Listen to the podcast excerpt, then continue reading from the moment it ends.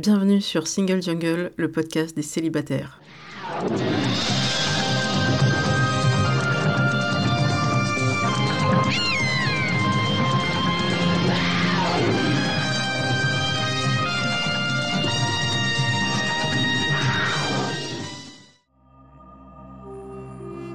Je suis Louisa Amara et j'ai créé Single Jungle, un podcast dédié aux célibataires. Nous sommes plus de 100 millions dans le monde. En France, l'INSEE estime qu'il y a 41,3% de célibataires, au sens juridique. En effet, les personnes divorcées, dépaxées, séparées, veuves ne sont pas comptées. Nous sommes donc très nombreux et surtout nombreuses. Pourtant, on nous répète que la norme, c'est le couple. Eh bien, ça n'est plus vrai. Dans ce podcast, je reçois des autrices, des auteurs, des expertes du sujet, mais aussi et surtout des célibataires qui nous racontent leur parcours. Ce podcast, c'est le vôtre. Bienvenue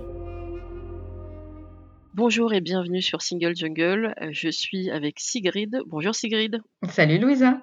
Alors, tu as un podcast qui est dédié aux aidants. Est-ce que tu peux le présenter et te présenter, s'il te plaît? Alors, je m'appelle euh, Sigrid et je, je, fais un podcast qui s'appelle Plan aidant plan A, plan aidant, parce que quand on est aidant, on n'a pas de plan euh, B, on n'a que des plans A comme euh, s'adapter, on passe son temps euh, à s'adapter.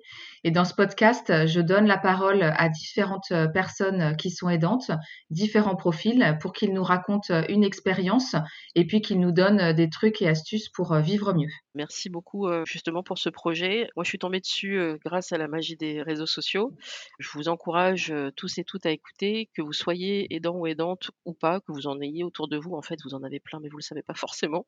Le sujet, c'est juste qu'un jour ou l'autre, peut-être vous êtes amené à aider quelqu'un de proche dans votre famille ou pourquoi pas dans vos amis qui a des difficultés de, santé. Et là, ça y est, vous vous retrouvez en position d'aidant ou d'aidante. Et ça peut jouer ensuite sur tous les aspects de votre vie. Et aujourd'hui, on va parler un peu de ça. C'est un sujet qui est très très important, très intime pour moi. Je fais une parenthèse parce que je suis aidante moi-même depuis 2018. Je pense que je l'ai évoqué dans certains épisodes, pas forcément tous, dans le sens où j'aide ma maman qui a eu des problèmes de santé et qui est devenue à la suite de ça une personne à mobilité réduite alors qu'elle elle était assez jeune, elle avait 68 ans à ce moment-là. Et donc voilà, je suis rentrée dedans alors que j'y connaissais rien et ensuite j'ai commencé à aider aussi mon papa qui est plus vieux. Donc on rentre dedans, la tête dans le guidon et Sigrid, tu pourras peut-être confirmer qu'une fois qu'on est dedans, bah voilà, faut assumer. Quand ça te tombe dessus, comment tu gères Parce que toi, tu, avais, tu as toujours une vie de famille à ce moment-là. Exactement. Alors moi, c'est un peu différent parce que moi, j'ai accompagné ma maman pendant 15 ans qui souffrait de la maladie de Parkinson. Quand elle est tombée malade, je me suis pas occupée vraiment d'elle parce qu'elle était assez autonome. Et en fait, avec les maladies neurodégénératives, en fait, c'est comme si la personne descendait des marches. Et en fait, au fur et à mesure, bah, je l'ai accompagnée de, plus en plus. Donc, tu vois, ça a commencé, j'avais j'avais une trentaine d'années, et c'était pile le moment où bah, j'avais trouvé quelqu'un, donc qui est devenu mon, mon, mari. Et puis, bah, tu vois, j'étais jeune couple, et puis ensuite maman avec avec des enfants, tout en travaillant et tout en m'occupant de ma maman qui vit. moi, je suis parisienne et ma mère vivait dans le Loiret, donc c'est pas très loin. Mais pour de vrai, bah, c'est assez loin. Quand tu as deux heures à faire pour rejoindre ton proche pour l'accompagner, bah, c'est toute une, toute une aventure à mener de front avec le reste. Concrètement, par exemple, c'était peut-être l'accompagner à des rendez-vous médicaux? Exactement. En fait, les spécialistes se trouvaient sur Paris. Donc, bah, écoute, j'étais amenée à prendre des demi-journées pour, pour l'accompagner à ces différents rendez-vous médicaux, mais pas seulement. C'était pas juste, entre guillemets, l'accompagner. Ça te prend déjà un temps fou, donc en fait, on peut retirer le mot juste.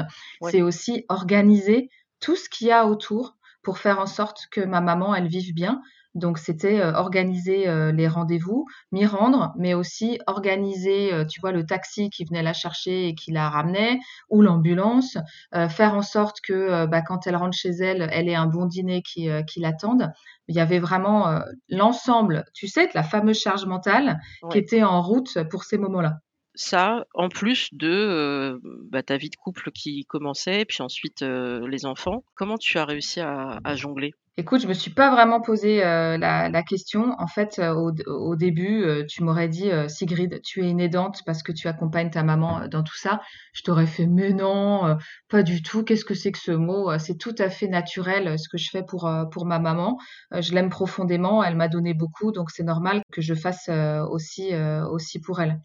Si tu veux, j'ai tout mené de front et puis j'ai longtemps caché aussi, je l'ai pas dit en fait quand ça allait pas bien, quand il y avait des trucs, je- j'essayais de préserver tout le monde de, ça, aussi bien euh, bah, mon mari euh, que mes enfants, parce que je voulais pas faire de peine et je voulais pas que ça pèse dans, mon histoire de famille.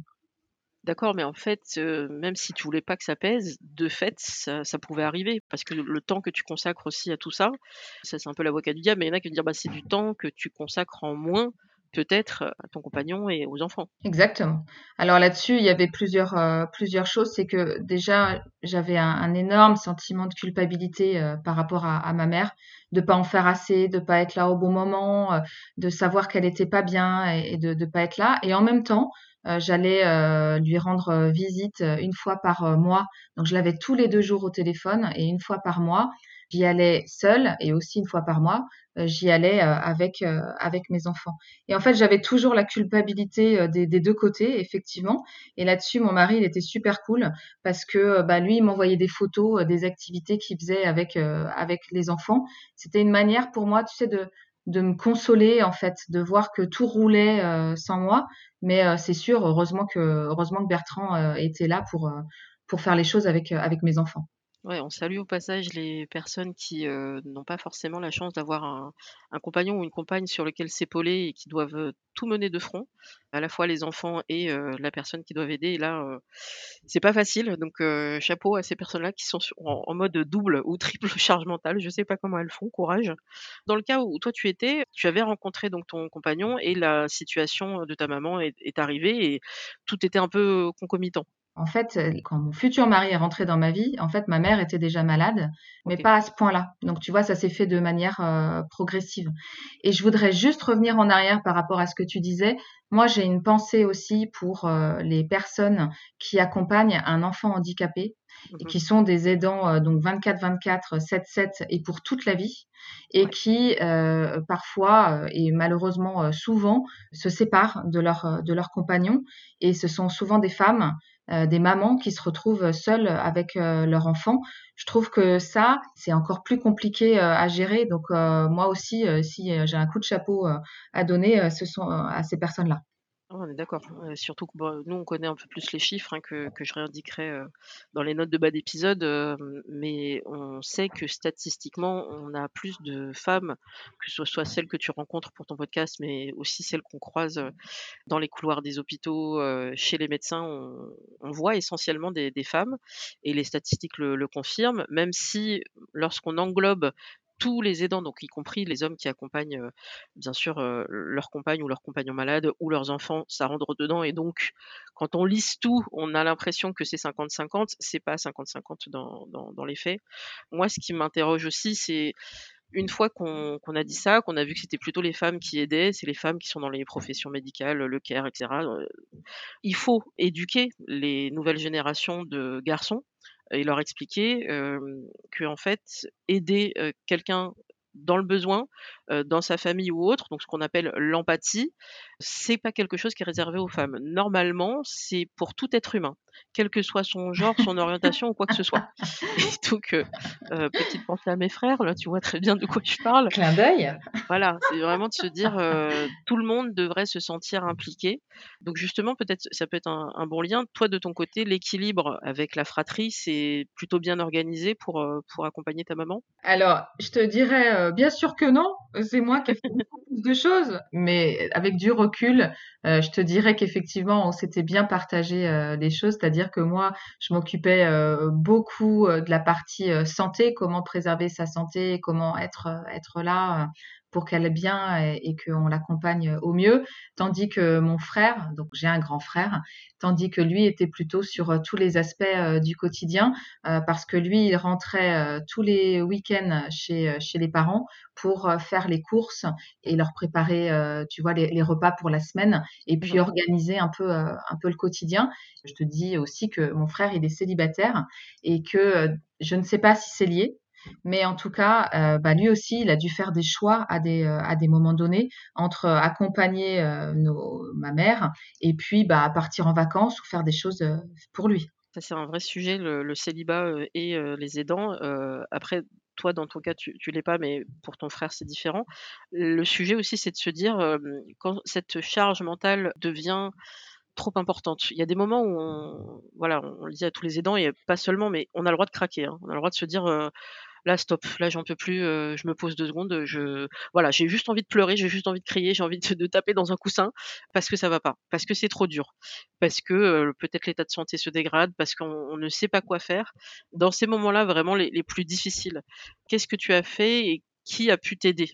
Alors déjà, euh, je me suis pas rendu compte au début euh, que j'avais euh, besoin d'aide, c'est-à-dire que bien au contraire, je voulais pas en parler, même à mes meilleurs amis et à, mes copains de, de toujours, j'en parlais pas, et ils respectaient ça parce qu'ils savaient que ça faisait partie de ma, de ma personnalité, de ma manière de me protéger. Et ensuite, moi, j'ai beaucoup marché, donc ça, je te donne mes, mes trucs perso. Moi, j'ai beaucoup marché pour me vider la tête et puis en même temps, tu vois, prendre prendre du temps pour moi. Et aussi, ce qui est, je pense, euh, indispensable, c'est de se faire accompagner. J'ai pas eu forcément euh, les bons euh, réflexes. Je pense que de se faire accompagner par un proche à qui tu vas aller raconter ce qui va ou ce qui va pas, ou quelqu'un qui partage les mêmes soucis que toi, tu peux très bien en parler. Moi, j'ai rencontré une médecin, la neurologue de, ma mère, qui était vraiment une, une personne top, qui m'a pris en considération non pas euh, tant que, comme euh, l'accompagnante de, ma mère aux rendez-vous médicaux, mais en tant que personne. Et ça m'a fait beaucoup de bien. J'ai rencontré aussi un, psy qui m'a donné aussi des clés pour prendre soin de moi, parce que je pense que euh, l'essentiel, c'est de prendre soin de soi et d'être bien dans sa peau, parce que si on est fatigué, épuisé, déprimé, bah, tu seras d'une aide efficace pour personne. Ouais, c'est un peu ce qui est dit les, dans, dans l'avion.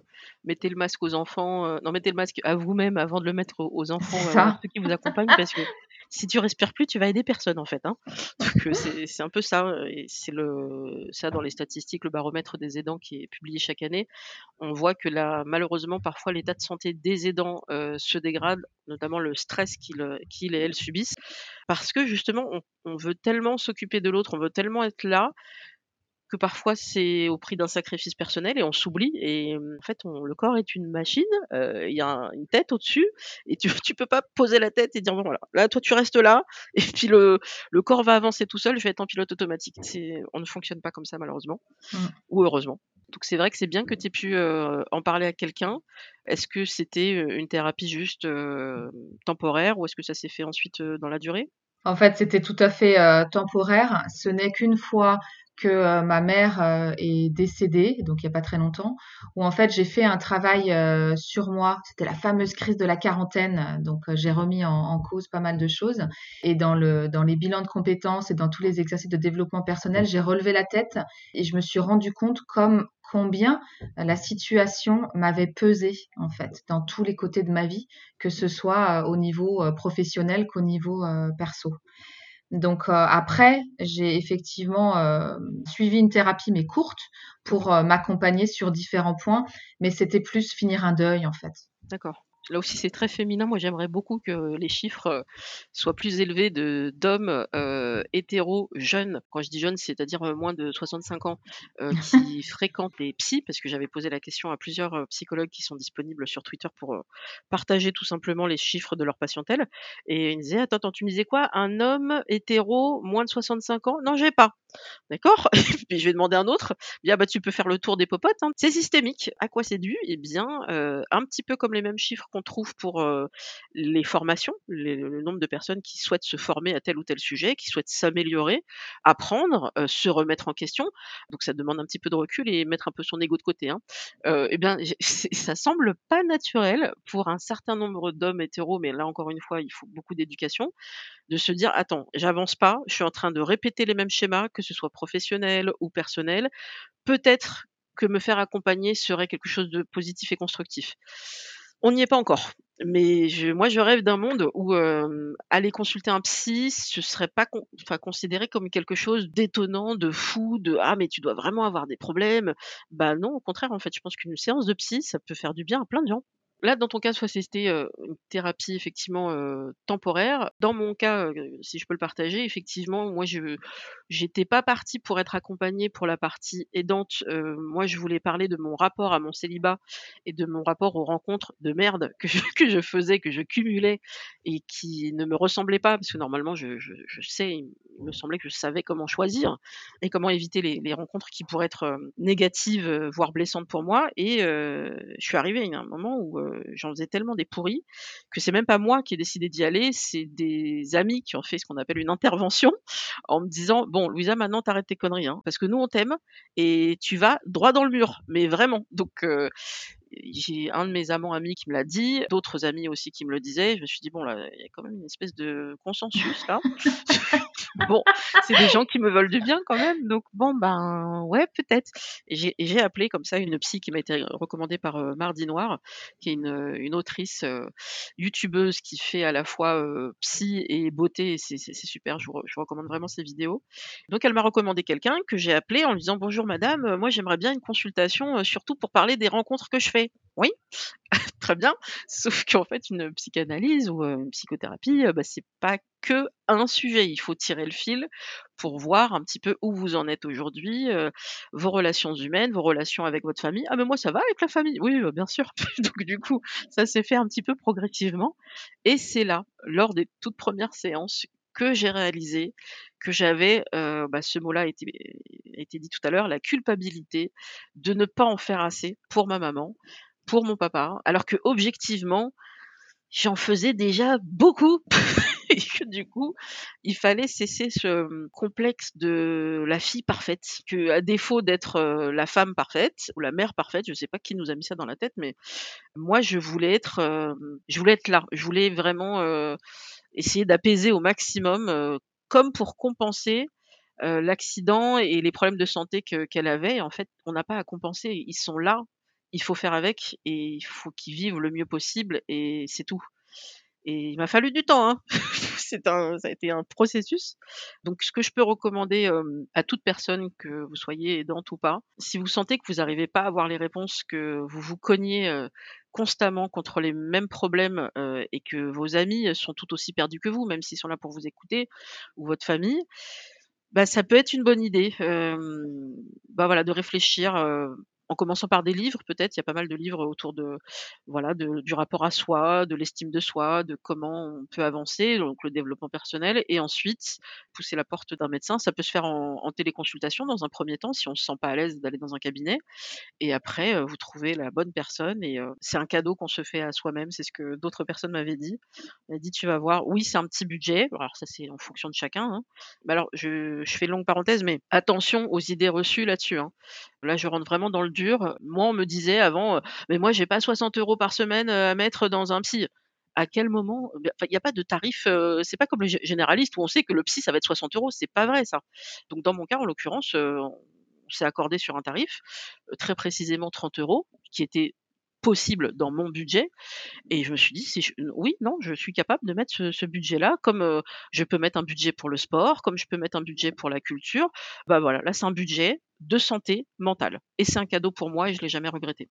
Longue parenthèse, donc je te redonne la parole, heu, Sigrid. De ton côté, heu, au-delà de cette thérapie, heu, je voudrais qu'on parle un petit peu, si tu veux bien, de ton compagnon, qui j'en suis sûre est formidable, Bah, mais bien sûr. évidemment, puisque tu l'as choisi et que tu le choisis au quotidien, c'est qu'il est formidable. Mais lui, son rapport au fait que tu sois aidante. Donc tu disais qu'il avait pu, par exemple, envoyer des photos avec les enfants quand ils faisaient des activités et que tu ne pouvais pas être avec eux. Est-ce qu'il y a d'autres petites astuces ou d'autres, heu, choses qu'il a pu faire pour te montrer tout simplement son soutien, heu, par rapport à ta situation? Bah, déjà, il était là. C'est-à-dire qu'il, heu, il était il bosse beaucoup, en même temps, il a il a plein d'activités aussi pour, pour lui. Il était là, c'est-à-dire que alors, je sais pas si tu as compris, mais en fait, moi, je suis une huître. C'est-à-dire longtemps, j'ai rien dit, donc bah, je disais rien non plus à, mon compagnon. Mais bon, au bout d'un moment, ça se, ça se ressent. Donc euh, là où je le remercie, c'est d'avoir été là, en fait, de m'avoir euh, écouté, épaulé, et puis euh, de, m'avoir soutenu, parce que au moment où il m'a rencontré, je pense qu'il se rendait pas compte du degré, enfin de, là où on allait arriver par rapport à la maladie de, de ma maman. Mais en fait, c'était pas simple. Et là-dessus, je rebondis aussi sur ce que tu disais euh, précédemment. Donc, j'étais aidante, j'étais relativement jeune puisque j'avais euh, euh, entre 25 et 30 ans quand vraiment toute la maladie de ma mère a commencé. Et en fait, dans mes potes, j'avais personne qui était confronté à ce genre de situation d'avoir des parents qui vieillissaient. Donc mon compagnon non plus. Donc en fait, j'avais pas envie non plus d'en parler parce que j'avais pas envie qu'on me blesse. Et en fait, aujourd'hui, je, regrette un peu euh, cela parce que je pense que euh, on peut très bien euh, trouver une oreille attentive aussi bien avec son compagnon qu'avec un ami ou en tout cas un proche à qui on peut se confier. Alors après, peut-être que la réaction sera pas parfaite, mais qui sait, on peut avoir une, une écoute une écoute active, donc c'est au-delà de l'empathie. Enfin, effectivement, l'empathie, c'est quand même ce qui est de, de, plus important dans la situation, mais une écoute active. Et ça, euh, si un aidant, ou d'ailleurs ça marche pour tout le monde, peut avoir un proche qui a une écoute active, ça, c'est le top. Je trouve que ça marche encore mieux avec quelqu'un qui a, si ce n'est le même vécu, qui a connu ça, parce qu'on sent une, une connivence, on sent que la personne nous comprend tellement parce qu'elle l'a vécu euh, ou qu'elle le vit en même temps. Et ce qu'on peut recommander aussi, peut-être, euh, si vous n'avez pas ça autour de vous dans vos dans vos amis, euh, parce que ça peut arriver, hein, il y en a, ils sont pas du tout dans une tranche d'âge qui fait que, ou alors ça leur est pas arrivé et c'est tant mieux, on va pas le reprocher pourquoi pas faire un premier pas et aller peut-être vers les associations d'aidants. Il y en a plein où on peut discuter tout simplement, on peut un peu vider notre sac. les associations aussi, les fédérations. donc moi, je pense à la fédération des diabétiques qui m'a beaucoup aidé parce que je connaissais rien au sujet et ils ont été extrêmement disponibles et ils ont été d'une grande, d'une grande aide. Il y avait des groupes Facebook aussi dédiés au sujet. Donc sur les réseaux sociaux, maintenant, on a cette chance-là, on peut en trouver. Et alors, peut-être un peu bêtement, mais là, il faut être pas trop timide parce que c'est pas évident non plus.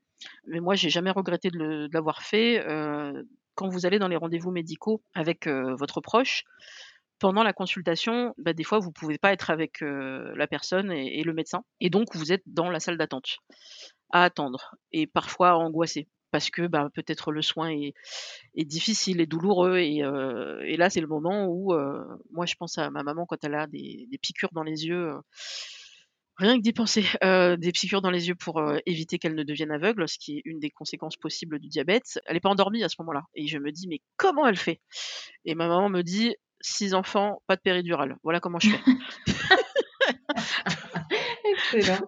Donc du coup, je me dis, elle est capable, elle l'a fait, elle, euh, elle, elle, est tellement courageuse. Et, mais moi, pendant cette période-là, de quelques minutes où je, je m'angoisse pour elle toute seule, et, euh, et je me suis dit, ben bon, bah je, vais aller, je vais aller parler à la dame là, euh, qui est comme moi, qui est en train d'attendre parce que pareil, sa maman est en train d'être soignée et, et on angoisse toutes les deux. Et, et bah si on se parlait. Et donc je suis allée parler à cette dame et j'ai vu la, joie sur son visage derrière les, masques parce que les yeux sourient aussi et de se dire bah voilà on, est juste toutes les deux on se connaît pas deux inconnus euh, qui partagent euh, un vécu similaire et moi ça m'a fait un bien fou elle aussi je crois je crois peut-être que je la recroiserai peut-être pas mais euh, bah voilà, c'était pas grand chose en fait. Hein. C'est juste aller vers l'autre. Et si ça peut vous faire du bien à ce moment-là, pourquoi pas? Ça peut être une bonne idée. mais voilà, ne restez pas seul. vraiment, c'est des moments qui sont parfois trop difficiles et qu'il faut sortir parce que bah, sinon bah, on peut tomber dans euh, un stress, une dépression. Et après, bah, quand on est comme ça, on n'est pas bien disponible et on va y venir. Le temps de cerveau disponible et le temps de cœur disponible, les deux sont liés. Il n'y a pas forcément d'études, euh, donc là je, fais un appel à ceux qui font des études et des baromètres sur les aidants en général. Je vais vraiment creuser le sujet, les contacter merci d'aller poser la question, s'il vous plaît, comme je le fais avec toi Sigrid, mais aussi avec d'autres. Quel est l'impact sur votre vie sentimentale, votre vie intime? Est-ce que bah il y a eu des moments où bah du coup, comme vous êtes stressé, comme la personne va pas bien et que bah par exemple, moi ça m'est arrivé alors que je suis pas du tout habituellement, je je je suis pas une grande obsédée, mais j'ai j'aime bien les câlins. Il y a eu des moments où aucune envie quoi, aucune, aucune, aucune, parce que je suis trop stressée, parce que c'était la période où, heu, c'était vraiment la période, heu, la plus dure à l'hôpital et là, bah, il faut s'autoriser à se dire que pendant cette période-là, ben, il y aura pas de vie intime et c'est OK. Est-ce que toi, tu es passée par une phase aussi où, heu, là, pas envie de câlin, là, envie de discuter peut-être, de sortir les choses, mais les câlins, là, non, parce que c'est pas le moment? Honnêtement, je ne pense pas. Moi, je pense effectivement qu'en fonction des moments de vie, heu, il y a des moments où tu es plus ou moins, heu, disponible, heu, pour l'intimité, aussi. Mais moi, à vrai dire, j'avais, besoin, j'avais besoin de de contact.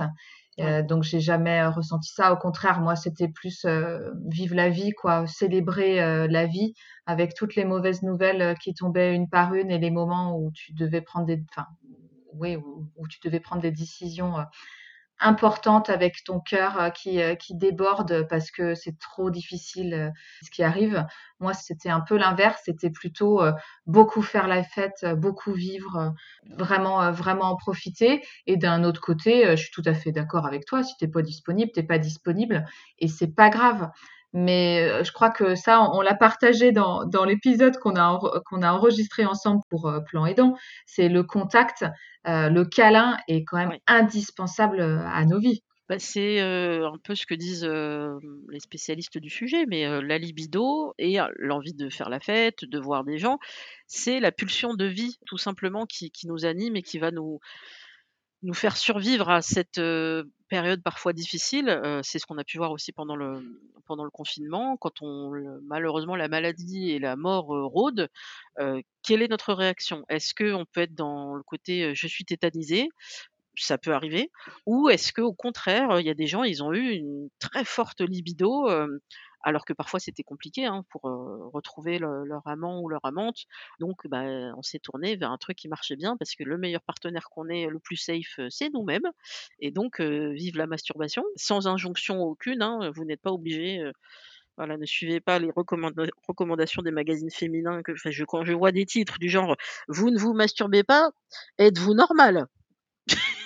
Je me suis dit: «Mais comment vous osez écrire des titres pareils? On arrête de culpabiliser les gens. Vous êtes normaux, vous faites ce que vous avez envie de faire. Il y a pas d'injonction» et ben, c'est pareil, je dirais, quand on est, heu, en train d'accompagner un aidant ou une heu, enfin, qu'on est soi-même aidant qu'on accompagne quelqu'un. Tu vois, c'est marrant ce lapsus. Tu fais des drôles de lapsus, toi. C'est très rigolo. Comme quoi nous aussi on a besoin d'être accompagnés. Effectivement, je pense que la sexualité va jouer et ou les sentiments, la tendresse, on a besoin de ça. Moi, je sais que j'ai eu une phase où, heu, j'avais besoin de câlins, mais j'étais pas disponible pour plus que des câlins. Alors que ça faisait des années que je disais: «Je veux rencontrer quelqu'un, j'en ai marre du célibat, moi, c'est la vie de couple qui me convient» et là, je rencontre, heu, bah, en l'occurrence, heu, 2 hommes successivement et non, les sentiments ne venaient pas et je sais plus qui avait dit ça dans mon entourage. Ton cœur est pas disponible, heu, ton cœur, il est avec ta maman là, il est tu as une espèce de comment on appelle ça? Le cordon cordon ombilical qui s'est rebranché à ta mère et il y a que ça qui compte et c'est OK, tu tu as le droit. Donc heu, c'est pas grave parce que moi je culpabilisais, que culpabilité, heu, féminine, de dire: «Mais c'est pas normal, heu, maintenant que j'ai rencontré quelqu'un, heu, je devrais être contente, c'est ce que j'attendais depuis des années donc allez, allez les sentiments, les papillons, on vient». Bah non, ça ne se déclenche pas comme ça et bah si ça s'est pas déclenché, c'est que c'était pas les bons et c'est pas grave.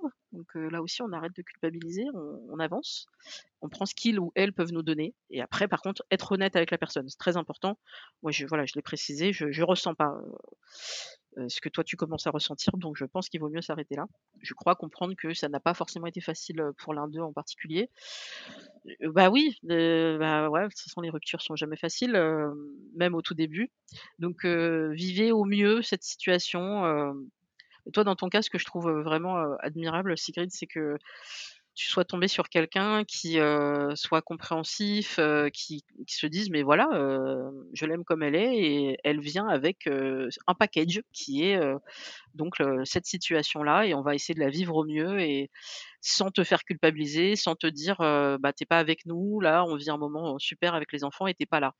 Bah ouais, mais non et ça, je trouve ça super parce que malheureusement, c'est pas le cas dans, bah, dans toutes les familles.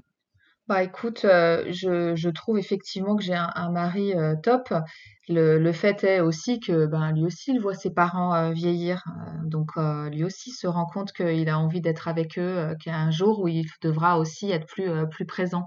Sur les les groupes, Facebook que je suis, donc d'aidants, il y a aussi, beaucoup de personnes d'un certain âge Mmh. qui commencent à accueillir chez elles leurs proches, tu vois? Leur mère ou leur père et du coup, ça infl ça influe sur, heu, leur vie de couple aussi. Ah Donc heu, quand tu as, heu, 65 ans, 70 ans, heu, et que tu accueilles ton proche, tu vois? Ça remet tout en cause aussi dans ta dans ta relation, de couple et dans ta relation familiale. Donc ça aussi, c'est quelque chose, heu, qui me que je trouve top, c'est comment l'autre accepte ça. C'est-à-dire que de te retrouver avec ta belle-mère ou ton beau-père à la maison, tu vois? C'est tout un équilibre à réinventer. Ça, ça va être un vrai sujet, heu, ça l'est déjà, mais ça le sera encore plus dans les prochaines années. Heu, le vieillissement de la population, l'accompagnement de ces personnes, heu, on essaye de faire en sorte qu'il y ait un maintien à domicile le plus longtemps possible, avec, des aides, que ce soit pour leur santé, mais aussi, effectivement faire en sorte qu'ils aient un repas chaud, qu'ils aient, le ménage qui soit fait et cetera. Donc c'est toute une organisation. Et il y a des moments où, pour différentes raisons, ce ne sera plus possible de les maintenir, dans leur domicile. Et là, la question, moi je sais que je me suis, pas écharpée, mais qu'on a eu des débats très vifs, sur les réseaux sociaux concernant les EHPAD parce qu'on sait que c'est des pompes à fric, que parfois les gens ne sont pas toujours bien traités. Et j'avais des discussions sans juger, hein, bien sûr les les les familles qui passaient par là et qui me disaient: «On a fait tous nos calculs, c'est quelqu'un qui a besoin de soins 24 heures sur 24 et d'une attention 24 heures sur 24, sinon la personne s'échappe, sinon elle tombe et cetera. Qu'est-ce qu'on fait?» et là je me disais: «Mais Pardon, hein. Est-ce que vraiment vous avez fait vos calculs jusqu'au bout? À savoir, bah, une surveillance 24 heures sur 24, alternée peut-être avec des des gens dans la famille qui pourraient venir, vis-à-vis de ce que va vous coûter l'EHPAD avec, heu, 0, heu, confirmation que vraiment, la surveillance sera là, les soins seront là, on pourra accompagner, votre maman ou votre papa à aller, aux toilettes par exemple, qu'on va pas lui mettre des couches, juste par commodité. Voilà, donc est-ce que tout ça, ça a bien été calculé? Et je voyais le discours de certains qui disaient: «Beh, en fait, on a fait au mieux, mais non, c'était pas la meilleure solution. Oui, ça aurait été peut-être plus faisable avec, des personnes à domicile, mais c'est la solution qu'on a trouvée, c'est le consensus dans la fratrie» et là, je me dis: «Mais ça doit être horrible de se retrouver dans un conseil de famille, à se dire: «Qu'est-ce qu'on fait?» à à pas être d'accord, à peser le pour et le contre» et du coup, moi, je me suis posé la question pour ma mère, pour me projeter. Qu'est-ce qui se passera? Je touche du bois. Le jour où ça arrive, qu'est-ce qu'on fait? Eh bien, j'estime que, en mon âme et conscience, vu que c'est moi qui gère au maximum les soins, heu, je me donnerai 2 voix. Heu, je suis comme, heu, Robert De Niro au Festival de Cannes, je suis président, j'ai 2 voix, c'est tout. Donc du coup, je je me prends pas la tête, c'est moi qui prendrai les décisions, par rapport à mes frères, vu qu'ils ne s'impliquent pas et si le mieux pour elle, vraiment, c'est le maintien à domicile avec quelqu'un, et que moi je passe au mieux, je ferai ça ou si je dois l'avoir chez moi et bah, ce sera effectivement un impact, mais je le ferai. Mais je refuse vraiment d'imaginer, je l'ai trop vu à l'hôpital, je refuse de voir ma mère dans un lit, heu, d'EHPAD, c'est pas possible. Alors Heu, là-dessus, heu, Louisa, moi, j'ai pas eu le choix, ma mère ouais, non plus, ma maman, elle a elle a elle est allée en EHPAD pour, heu, passer les 4 heu, dernières années de de sa vie parce qu'elle avait besoin d'un accompagnement, heu, 24-24 et qu'on a fait, on a fait les calculs. Mais, heu, je je voudrais pas rentrer dans le débat maintenant parce que c'est effectivement un énorme sujet très compliqué. et et là-dessus, Louisa, je je te souhaite pas de vivre cette situation et puis tu tu verras bien à ce moment-là ce qui ce qui se passera. Je voudrais aussi te dire que, moi, je me suis beaucoup interrogée, là-dessus et aussi surtout ce qui est en train d'être développé justement pour trouver des solutions pour ne pas aller en EHPAD. C'est-à-dire tous les habitats partagés, Mmh toutes, heu, les les structures aussi qui existent d'accueil, heu, familial. Il y a en ce moment plein de projets qui se développent pour justement, heu, que cette notion d'EHPAD disparaisse et d'avoir, heu, une vision, heu, plus, large et plus familiale de l'accueil de ton proche. Et ça, tu vois, je trouve que c'est un sujet à suivre parce que, l'accueil familial dans une petite structure où on prend vraiment soin de toi, je le souhaite. Moi, par exemple, j'ai pas du tout envie, d'aller, en EHPAD. Pour autant, j'ai pas envie de peser, sur mes enfants. Bien Donc sûr. il y a un moment, tu vois, il faudra quand même prendre des des décisions et j'espère que je serai encore, heu, assez autonome dans ma tête et dans mes actes pour prendre les décisions, heu, pour, heu, pour choisir comment, comment terminer, au mieux ma vie. Mais ça, je Oui, pense que c'est pas quelque chose je pense que même ta mère, elle a pas envie de peser, sur, sur toi et sur, sur tes décisions. Oui, bien sûr, c'est pour ça que moi je pense qu'on aura cette discussion, heu, bah, le plus tôt possible, parce qu'effectivement à tout moment, heu, malheureusement, heu, ben, on peut être, plus en capacité d'avoir ces discussions-là. Moi, j'ai une grand-mère qui est morte d'un Alzheimer, heu, malheureusement, paix à son âme et du coup, je me dis: «Le jour où où on peut plus évoquer ces sujets ensemble, on fait quoi?» Loin de moi l'idée de juger qui que ce soit dans les choix, qu'il a pu faire et je suis d'accord avec toi, si on peut avoir d'autres solutions des solutions intermédiaires, pour que la personne se sente bien et que nous aussi et qu'il y ait pas cette culpabilité. Après, il y a d'autres choix qui se font au niveau culturel et qui, là pareil, on juge pas. On sait que dans au Japon ou dans d'autres pays, en Asie, mais également en Afrique, il est de tradition de vivre avec les grands-parents. C'est comme ça, ça fait partie de la culture. Dans la mienne, donc moi je suis d'origine, maghrébine, il est, aussi, culturellement, assez acté que, quand les grands-parents, enfin les parents ne vont plus bien, ben, on les prend avec nous, quitte à ce que ça pèse évi évidemment dans le la famille et puis même en termes de place. À un moment donné, il faut que la personne soit bien. Moi, j'aurais pas envie que ma maman, elle se retrouve à dormir sur un canapé, c'est pas possible. Donc il faut faire au mieux. On est dans des régions où, bah, les appartements sont pas extensibles, donc il faut trouver le, mmh, oui, le juste milieu idéal. Chaque famille fait au mieux. Encore une fois, pas de jugement, mais oui, peut-être que cette discussion, elle est difficile à avoir, mais je pense que c'est intéressant de commencer à l'avoir. Heu, j'avais vu une campagne de pub, heu, sur aussi le don d'organes, tu vois? C'est des sujets c'est des sujets qui sont tellement importants, mais qu'on n'évoque pas par, heu est-ce que c'est de la peur? C'est de la gêne? Est-ce que c'est culturel? Et de se dire: «Bah non, bah tu» je vous mettrai le lien de la vidéo qui est d'ailleurs avec Gilles Lellouche, heu, que j'aime beaucoup et plein de comédiens qui disent: «Bah voilà, regarde, hop, allez, aujourd'hui on va parler du don d'organes». Donc vous appelez, vous prenez votre téléphone et vous appelez vos proches pour dire: «Voilà, sache que moi je veux les donner, hein. Voilà, tu as l'information? Sinon comment ça va?» «Mais heu, c'est quand même un peu bizarre d'avoir cette conversation». Bah non, en fait. Donc est-ce qu'on pourrait pas aussi se dire: «Bah demain, Allez, je vais ouvrir la discussion avec mes proches sur, heu, comment vous voyez la suite. Même si c'est dur, bah, voilà, c'est l'occasion de de faire le point. Alors au-delà du don d'organes, heu, il y a aussi, le la fin de vie. Oui, C'est-à-dire à partir du moment où tu n'es plus autonome et tu n'es plus en mesure, de donner, ton avis par rapport, aux grandes décisions, c'est de l'avoir écrit, d'avoir déclaré, ce que tu veux ou pas s'il t'arrive, heu, quelque chose. Ça, c'est, heu, une déclaration que ma mère avait, avait remplie, et qui nous a aidés, en fin de vie et avec, la gestion, avec, avec les soins palliatifs. Et ça, c'est un tabou, la fin de vie. Je suis d'accord, avec toi. Mais, cette déclaration, c'est valable pour toi, pour moi et pour chacun aussi et ça aide les proches à prendre des décisions.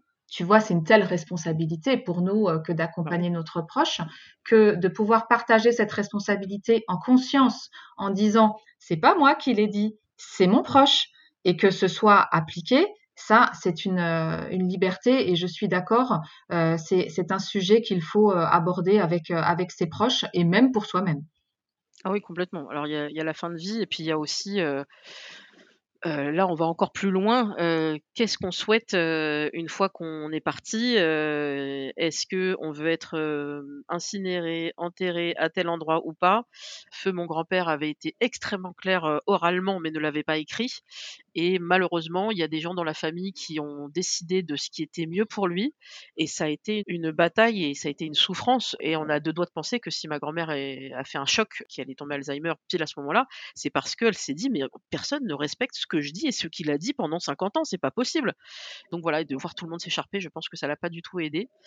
Comme quoi, ça arrive dans plein de familles, quelle que soit, heu, l'origine culturelle ou l'origine sociale. Donc heu, oui, il faut en parler et il faut l'écrire parce qu'après, ça peut être sujet à interprétation malheureusement. Eh bien, on a abordé des sujets extrêmement graves, mais il fallait le faire. Je pense que C'était c'est, très heu varié cet épisode. voilà, c'est très important d'évoquer tous ces sujets-là, heu, voilà, en en famille ou, heu, avec vos amis aussi. Et j'ai une pensée pour mon meilleur ami qui est toujours le la personne de référence sur tous mes dossiers quand je commence un nouveau boulot ou que je change de service. Il y a toujours ce numéro, tu sais, «Quelle est la personne que nous devons contacter en cas d'urgence?» et Je du coup, c'est lui c'est lui le contact parce que, heu, bah, je refuse de faire porter ce stress à ma à ma maman et donc heu, bah, il a pris la main, heu, depuis que je suis, célibataire. Avant, bien sûr, c'était mon compagnon. Bah, maintenant, c'est lui et donc je l'embrasse, s'il se passe quoi que ce soit au boulot ou autre, c'est toi qu'on appelle et après c'est toi qui vas gérer, l'annonce à ma maman, hein. Allez, je te laisse ce cadeau. Bah, écoute, merci beaucoup Sigrid d'avoir été avec nous, heu, pour cette discussion, heu, intense. Est-ce que tu as peut-être un dernier conseil ou, heu, est-ce que tu veux préciser quelle est ton actualité? D'abord, je voulais dire, merci beaucoup, Louisa. C'était un super, moment, pour, échanger sur, sur les aidants et puis te remercier aussi parce que, tu as participé donc, heu, à un épisode, heu, du podcast Plan Aidant qui va bientôt sortir et puis je voulais aussi, heu, rebondir tout à l'heure, sur, le groupe, dire que quand on est, tu sais, la paire aidance, donc le pair accompagnement, quand on vé quand on vit la même chose, c'est bien, bah, de pouvoir partager, ensemble. J'ai monté aussi, un groupe privé, Facebook qui s'appelle, heu, et bien plus. C'est une communauté donc, d'aidants, actifs et positifs parce qu'on se retrouvait pas du tout, heu, dans les communautés existantes et heu, cette communauté donc Aidants et bien plus, on l'a montée à 3. Heu, Julia, Marina et moi, on est donc chacune, des aidantes avec des expériences, différentes et on s'est dit: «Attends, on va monter un groupe Facebook pour échanger avec, plein de gens différents et finalement, qui ont toutes, tous, les mêmes envies, c'est partager, des trucs et astuces et partager, des bons moments et puis très concrètement, comment on peut faire pour, pour s'entraider.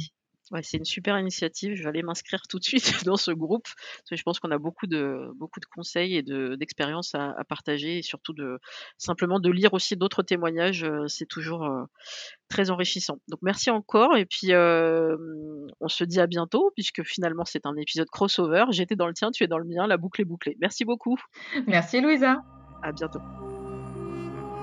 Vous pouvez retrouver Single Jungle sur toutes les, heu, plateformes de podcast, Spotify, Deezer, heu, et cetera. N'hésitez pas à mettre un pouce là où vous pouvez. Si vous êtes sur iTunes, vous allez sur iTunes, vous mettez des étoiles et vous pouvez mettre des commentaires et bien sûr partager sur les réseaux sociaux. Sur Instagram, c'est Single Jungle Podcast et sur Twitter, single-du-8 jungle.